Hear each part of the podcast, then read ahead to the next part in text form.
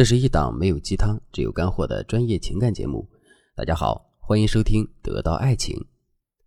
喜欢的男生要加你的微信，你会怎么做呢？是顺水推舟的主动把二维码展示给他，还是欲擒故纵、傲娇的说：“我凭什么要加你的微信好友呢？”可能你会说，这算什么难题啊？千万别小瞧这个问题，这个看似简单的问题，却能够为你们关系今后的走向奠定基调。粉丝小丽就在这个问题上栽了跟头，她回答的怎么样呢？她又在介意什么呢？前段时间，小丽和闺蜜去了郊区的轰趴馆，那里不仅有各式各样的游戏设施，还有温泉可以泡。在这次聚会中，小丽认识了一个男生。他们好几次都组成队友一起玩游戏。小丽坦言道：“她能够感觉到这个男生对她是有好感的。”果然，聚会结束的时候，这个男生主动找到小丽说：“要不咱俩加个微信吧？”小丽紧张地从兜里掏出手机来，加了这个男生的微信。可是接下来的两天，小丽发现这个男生的态度很冷淡。自从分别之后，就再也没有主动给她发过消息。小丽试探性地问了这个男生一句：“你在干嘛呢？”过了几分钟，小丽收到了男生的回复：“没干嘛。”这下小丽更慌了。明明他也不忙，可他还是不愿意和自己聊天。问题到底出在哪儿了呢？后来小丽找到了我，她希望我能够帮她找到问题所在。我仔细研究了一下小丽的微信，发现她的问题就出在了朋友圈上。小丽发圈有两个特点：一是喜欢发牢骚，她把朋友圈当成了树洞。生活中的不如意，她都要在朋友圈里吐槽。二是所发的照片以搞笑猎奇为主。小丽的朋友圈有很多自拍，但是比起其他女生朋友圈里甜美可爱的自拍，他的照片显得就另类多了。他常常选择一个很刁钻的角度，然后再配上一些比较邪性的文案。乍一看好像很个性，但是这种个性却是他桃花朵朵败的根本原因。现代社会追求个性已经成为了一种风潮，但是个性并不是越突出就越好。比如你的标签是感性，但是如果你看一眼日出就流泪，听到别人一句话也要发表一篇演讲的话，你大概率会被周围的人贴上矫情的标签。我在问小丽的时候，她是这样回答的：“我觉得朋友圈嘛，就是自己的呀，我想发什么就发什么嘛，这样才是做自己。”朋友圈可不只是你自己的哟，尤其是着急脱单的女孩子，朋友圈相当于你的第二张脸。在男生眼里，朋友圈是他可以迅速了解你个人生活状态、喜好的最佳渠道。对于脱单困难的女孩来说，应该如何经营自己的朋友圈，才能够让自己快速脱单呢？今天我就给大家介绍两个很管用的方法。第一个方法是锚定标签法。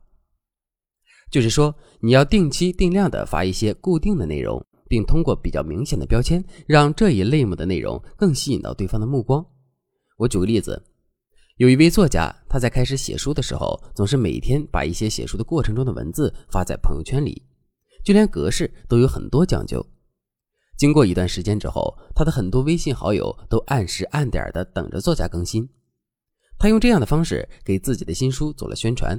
同时，读者的关注也激励了他进一步的写作，这就是锚定标签法带来的双赢。那么，对于单身的女孩来说，应该选择什么样的标签呢？你需要从男生的需求来入手。还是来举个例子，假如你喜欢的这个男生是闷头闷脑的，这时候你就要给自己贴上一个风趣、新鲜感十足的标签。后来，小丽经过了解，发现这个男生特别喜欢健身。每天下了班都会在健身房里泡两个小时。我给小丽的建议就是给自己贴上一个健身达人的标签。小丽听到后很抗拒，因为她的运动细胞可不怎么发达，学生时代跑个八百米都会累得半死。小丽觉得这个标签对她来说有点不切实际。我笑了笑，告诉小丽：“亲爱的，我可没说你一定要做一个成功的健身达人哦。你不擅长运动，这反而更好了。”你可以先在朋友圈里转发一些关于健身的文章等等，也可以晒一下自己新买的运动装备，然后过段时间在朋友圈里发一个自己跑步的小视频，然后再配上一段文字。为什么我每次跑步之后都会累得虚脱，好难受？有没有什么妙招可以让我跑步变得轻松起来呢？接下来你就安心等待他的回复就好了。小丽半信半疑，不过还是照着我说的去做了。过了一段时间，小丽又来找到我，这一次她非常开心。她跟我说：“老师，你知道吗？他周末邀请我一起去体育公园，还要指导我跑步。你可真厉害呀！”我想讲到这里，大家应该就明白了。标签不一定非得是优点才能去展示，有的时候你去展示自己的缺点，主动示弱，反而更容易引起男人的保护欲。不过，除了发什么之外，怎么发、什么时候发也是很重要的。如果你毫无节制的发圈，就会让人觉得你像个微商似的。如果你也想利用这个方法来吸引到男神的注意，那就赶快添加微信文姬零幺幺，文姬的全拼。零幺幺，在导师的指导下，你一定能够找到最适合自己的发圈方式，脱单从此变得易如反掌。第二个方法是悬念制造法。